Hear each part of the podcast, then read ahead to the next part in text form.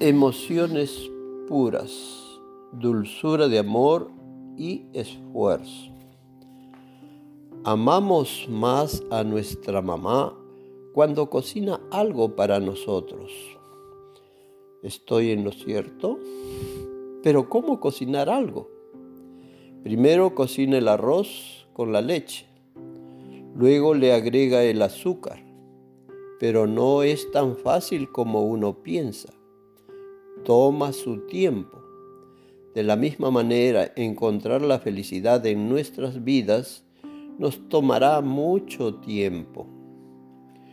Cuando uno cocina, esto supone un proceso. La llama es el esfuerzo, el trabajo duro. Entonces encontraremos felicidad en nuestras vidas. Recuerda esto. Emociones puras, dulzura de amor y esfuerzo mental. Si usas estos tres ingredientes, encontrarás la felicidad en la vida. Rade, rade.